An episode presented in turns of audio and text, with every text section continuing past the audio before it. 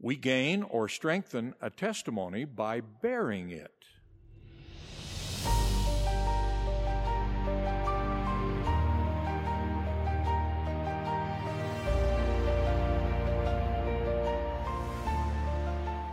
Hallo und willkommen zu einer weiteren Folge des Podcasts, um neue Perspektiven im IT-Kontext zu erlangen.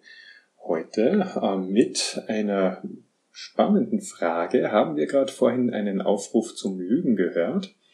Als Jugendlicher bzw. junger Erwachsener habe ich die Predigten der Kirchenführer aufgesaugt wie ein Schwamm. Mein Vertrauen in sie war geprägt durch die huldvolle Verehrung meines Umfeldes, was ein Apostel spricht, ist das reine Wort Gottes. Also das habe ich so angenommen. Und so steht es auch in Lehr und Bündnisse. Mein Wort wird nicht vergehen, sondern wird sich gänzlich erfüllen, sei es durch meine eigene Stimme oder durch die Stimme meiner Diener. Das ist dasselbe. Und es steht außer Frage, dass den Führern zu folgen ist. Kein anderer Prophet in der Neuzeit führt derart oft an, wie wichtig es ist, ihm zu folgen, wie Präsident Nelson. Und all jene in den nächsten Reihen weisen auf den Präsidenten der Kirche hin. Und als ich also in jüngeren Jahren alles so aufsaugte im Vertrauen darauf, dass mir reine Wahrheit gelehrt wird, gab es keine Zweifel, dass dies ausnahmslos auch wahr ist. Und plötzlich hörte ich etwas, das mir seltsam vorkam, nämlich ein Zeugnis erhält man, indem man es gibt. Es wurde es klare Anweisungen in der Generalkonferenz gegeben, dass man, um ein Zeugnis zu erlangen, es einfach so aussprechen solle, als hätte man eines. Ich bleibe jetzt der Einfachheit halber bei der Definition von Zeugnis, wie sie weitgehend im LDS-Kontext gebräuchlich ist, nämlich die Überzeugung, dass etwas wahr ist, im Idealfall, dass die Kirche wahr ist. Dieser Ansatz, etwas zu behaupten und als wahr auszugeben, obwohl ich es selbst noch nicht weiß, das schien mir unehrlich. Wie so oft kann man das dann beiseite schieben, indem man auf die Fehlbarkeit von Einzelnen hinweist, beziehungsweise, dass es ja kein Apostel war, sondern ein 70er, der das gesagt hat. Und so kann man äh, das etwas beiseite schieben. Ehrlichkeit schien mir jedenfalls schon immer ein wichtiger Wert zu sein und im April 2008 setzt Elder Dallin Oaks ebenfalls zur selben Strategie an.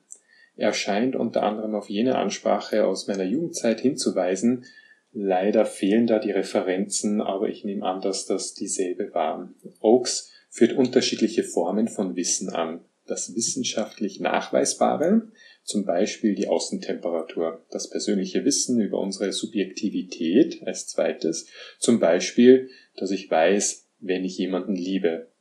Und mit diesem Beispiel versucht er vorweg ein Kritikpunkt seiner späteren Ausführungen vorzubeugen, indem er meint, dass es falsch sei, jedes Wissen wäre wissenschaftlich nachweisbar. In dem Fall nämlich, wenn ich sage, ich liebe jemanden, wäre das eben nicht wissenschaftlich nachweisbar. Eine Überzeugung über die göttliche Mission Jesu konnte Petrus nur durch den Geist Gottes erlangen. Und was Oakes aber bereits hier vergisst, ist, dass nicht alles, was in die zwei zuvor genannten Kategorien fällt, automatisch Gottes Geist sein muss. Warum sich Oakes so gegen wissenschaftliche Erkenntnistheorie wehrt, ist jetzt nicht nachvollziehbar. Es geht ja schließlich nicht um die Bemessung des Molekulargewichts des Heiligen Geistes, um zu bezeugen, dass es ihn gibt. Er hat scheinbar einen rein naturwissenschaftlichen Zugang im Auge. In den Sozialwissenschaften gibt es jedoch auch wissenschaftliche Standards, um zu Wissen zu gelangen. Einerseits gibt es zwei unterschiedliche Herangehensweisen. Da gibt es die Induktion und die Deduktion, der Unterschied liegt im Ausgangspunkt meiner Forschung. Induktion geht völlig unvoreingenommen an eine Sache heran, sammelt Daten und versucht, anhand der Daten zu einem höchstwahrscheinlichen Schluss zu kommen. Deduktiv ist die Vorgehensweise, wenn vorab eine Theorie formuliert ist und diese auf Richtigkeit geprüft werden soll. Ein Großteil von Sozialforschung geht deduktiv vor. Man hat sein Phänomen beobachtet, möchte jetzt prüfen, ob es tatsächlich zu einer allgemeingültigen Regel formuliert werden kann. Und ein berühmtes Beispiel dafür ist die Frage nach der Farbe von Schwänen. Wenn ich die Hypothese aufstelle, alle Schwäne sind weiß, dann werde ich meine Beobachtung darauf ausrichten. Irgendwann halte ich fest, eine ausreichend große Anzahl an Schwänen beobachtet zu haben, und wenn ich keinen schwarzen Schwan gesehen habe, werde ich zu dem Schluss kommen, dass die Hypothese richtig ist. Sie gilt als bewiesen. Letztendlich kann ich mir aber erst zu 100% sicher sein, wenn ich alle Schwäne der Erde, die je gelebt haben, in die Bewertung mit einbeziehe. Nachdem das schier unmöglich ist, leitet man eigentlich von Einzelfällen auf die Allgemeinheit ab. Denn ich könnte die These aufstellen, indem ich nur einen einzigen Schwan sehe und die These aufstelle, dass alle weiß sind. Von Einzelfällen auf allgemeingültige Wahrheit abzuleiten, ist absolut falsch. Wenn ich in einem roten Auto einen Unfall habe und unverletzt bleibe, könnte ich somit behaupten, dass die Farbe Rot vor Verletzung schützt. Einzelfälle sind nie geeignet, um etwas zu belegen und auch nicht eine Handvoll von Fällen. Wo liegt also die Grenze, ab wann man sicher sein kann? Im Grunde erst, wenn alles ausnahmslos einbezogen wurde. Um dieses Problem zu umgehen, hat Karl Popper die Wissenschaftstheorie der Falsifikation entwickelt. Die Definition dort lautet so, der Falsifikationismus strebt somit nach einem Hinterfragen einer Falsifizierung von Hypothesen, statt nach dem Versuch eines Beweises. Die Idee ist also so, anstatt alle Schwäne zu suchen, um zu sehen, ob sie weiß sind, was jetzt unmöglich wäre, reicht es eigentlich aus, einen einzigen schwarzen Schwan zu finden, um zu wissen, dass die These falsch ist. Das klingt jetzt für LDS-Ohren absolut negativ, man würde nur nach Fehlern suchen. Nein, es ist eine Möglichkeit, sich der Wahrheit zu nähern und Unwahrheiten zu entlarven. Es ist immer ein Schritt näher ran an die Wahrheit, wenn ich eine These als falsch verwerfe. Das Ganze fühlt sich nur negativ an, wenn ich kein offenes Verhältnis zur Wahrheit habe, sondern eine emotionale Verbindung mit einer These. Vielleicht will ich, dass es wahr ist und erlaube mir deshalb, alles auszublenden, was dagegen spricht. Und da liegt schon der erste Hund begraben. Einmal, von Kirche ausgeklammert, würde es auf breite Zustimmung stoßen, wenn man meint, um etwas auf Wahrheit zu prüfen, sollte man unvoreingenommen sein. Das klingt richtig für Richter, das klingt richtig für Lehrer, die jemanden prüfen sollen. Unvoreingenommenheit ist eine absolute Notwendigkeit für den Erkenntnisgewinn. Wenn ich wissen möchte, ob mein Schüler den Stoff kann, muss ich unvoreingenommen in eine mündliche Prüfung gehen. Dass das leider nicht immer gelingt, zeigt auch eine Studie an Vornamen, die Namen Kevin und Jacqueline haben nachweisbar zu schlechteren Beurteilungen durch die Lehrkräfte geführt. Da diese Namen Milieunamen sind, waren die Lehrkräfte nicht offen genug, jedem einzelnen Kind die gleiche unvoreingenommene Chance zu geben. Stattdessen hat man schon im Vorfeld ein schlechteres Ergebnis erwartet und siehe da, die Erwartungshaltung hat dazu geführt, dass es so kam. Selbsterfüllende Prophezeiung aus Sicht der Lehrer. Wir erkennen also an, dass unvoreingenommen zu sein eine gute Sache ist. Hier widerspricht die allgemeine Kirchenlehre und Dallin Oaks formuliert es so, dass der ernsthafte Wunsch gegeben sein muss, dass es eben wahr ist. Aber hier ist schon die erste Problematik. Es ist nicht die Frage, ob die Kirche wahr ist, sondern die Suche nach der Bestätigung, dass die Kirche wahr ist. Gleiches wird im Buch Mormon angeführt. Die Aufforderung ist mit der manipulativen Tendenz verbunden, dass man nach einer Bestätigung sucht und nicht nach einem ergebnisoffenen Prozess strebt.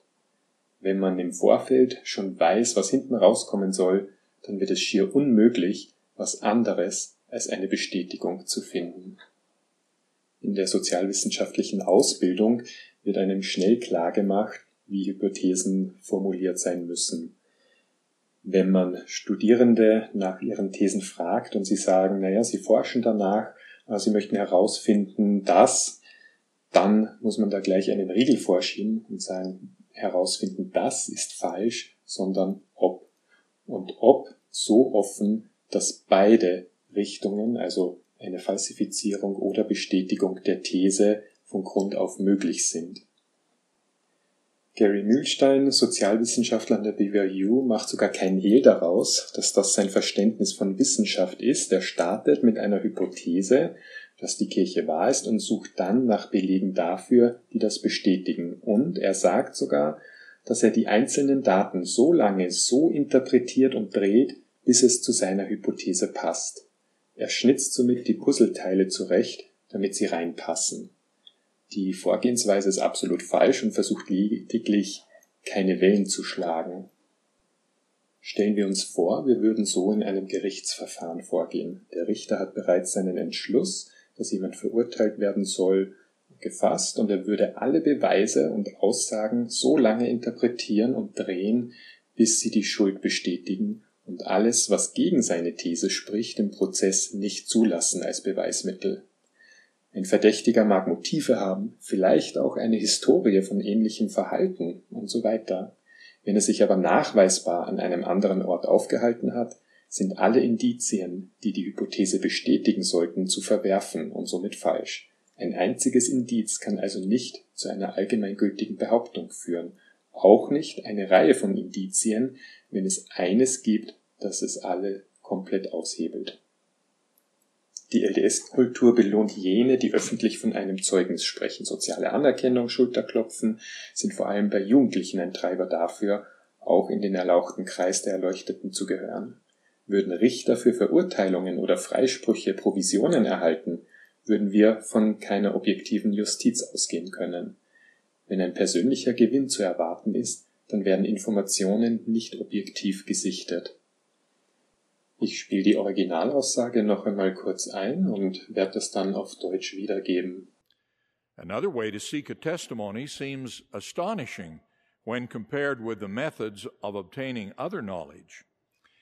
We gain or strengthen a testimony by bearing it.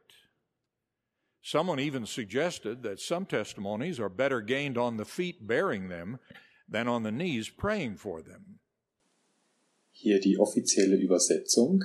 Eine andere Möglichkeit, nach einem Zeugnis zu trachten, erscheint erstaunlich, wenn man sie mit den Methoden vergleicht, wie Wissen auf anderen Gebieten erworben wird.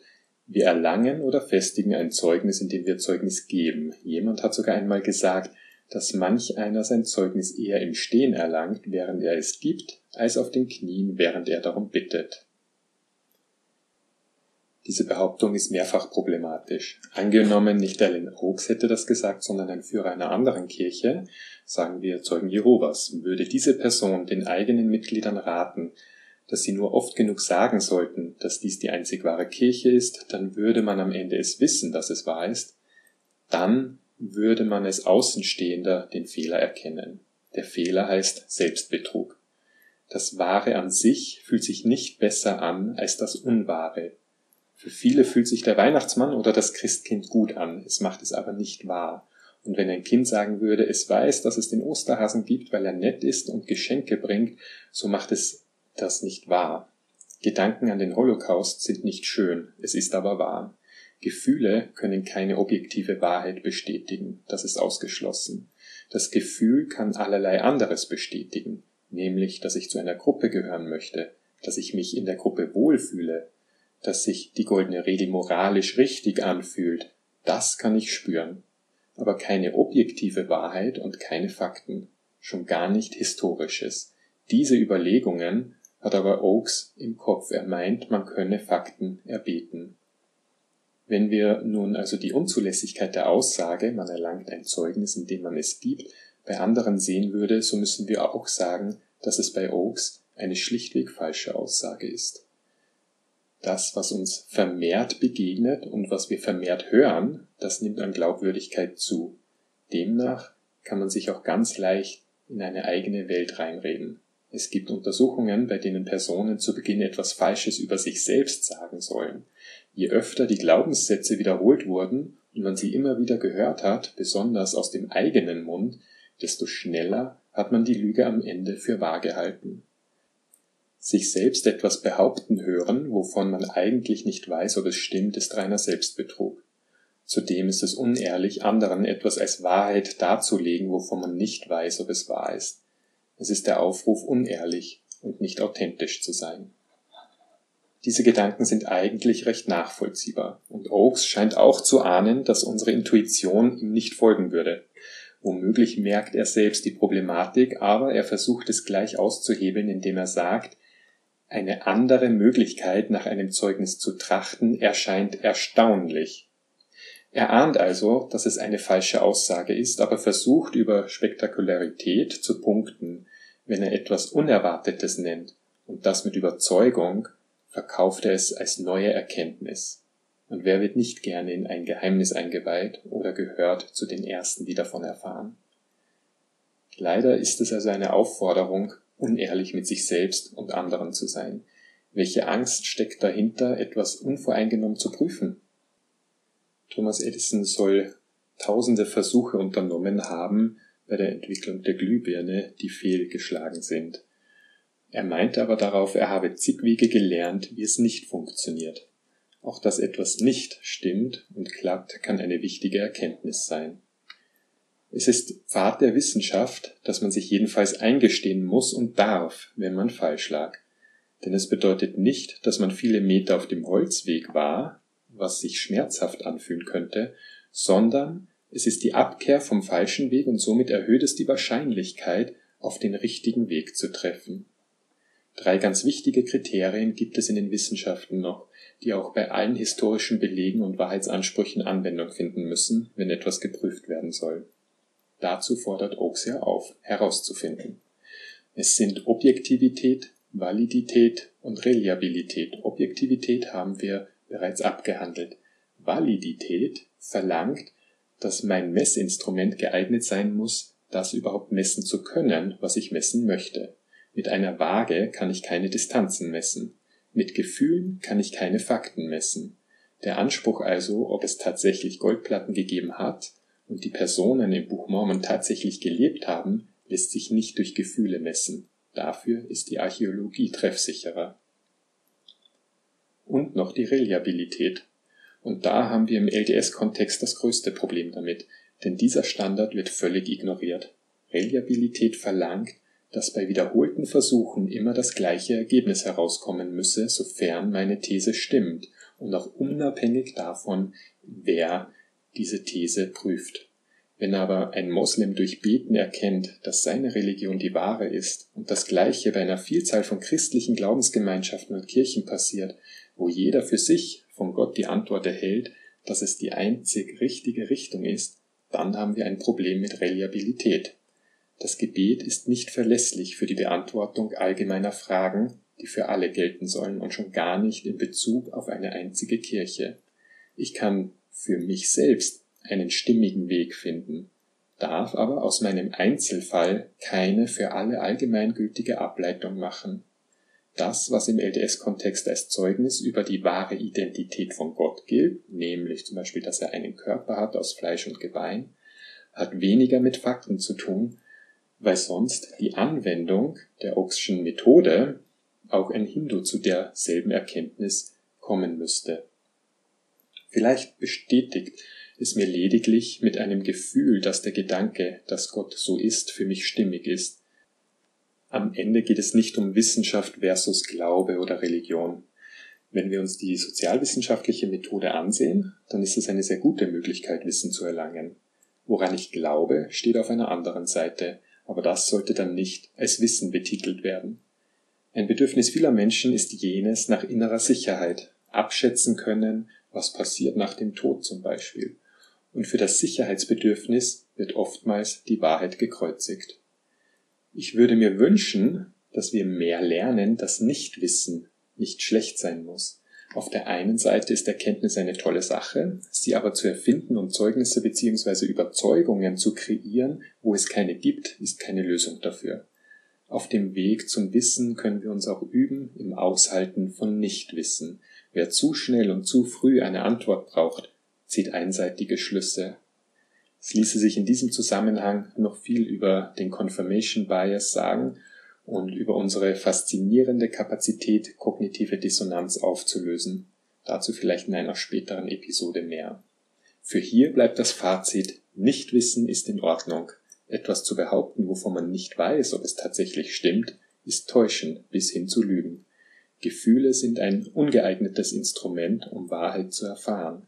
Sie sind in vielem hilfreich und fähig, aber nicht in Wahrheit zu erfahren. Dafür sind sie zu unzuverlässig und leiten verschiedene Menschen in unterschiedliche Richtungen. Ich freue mich, wenn du wieder in eine Episode reinhörst, wünsche alles Gute und mach's gut.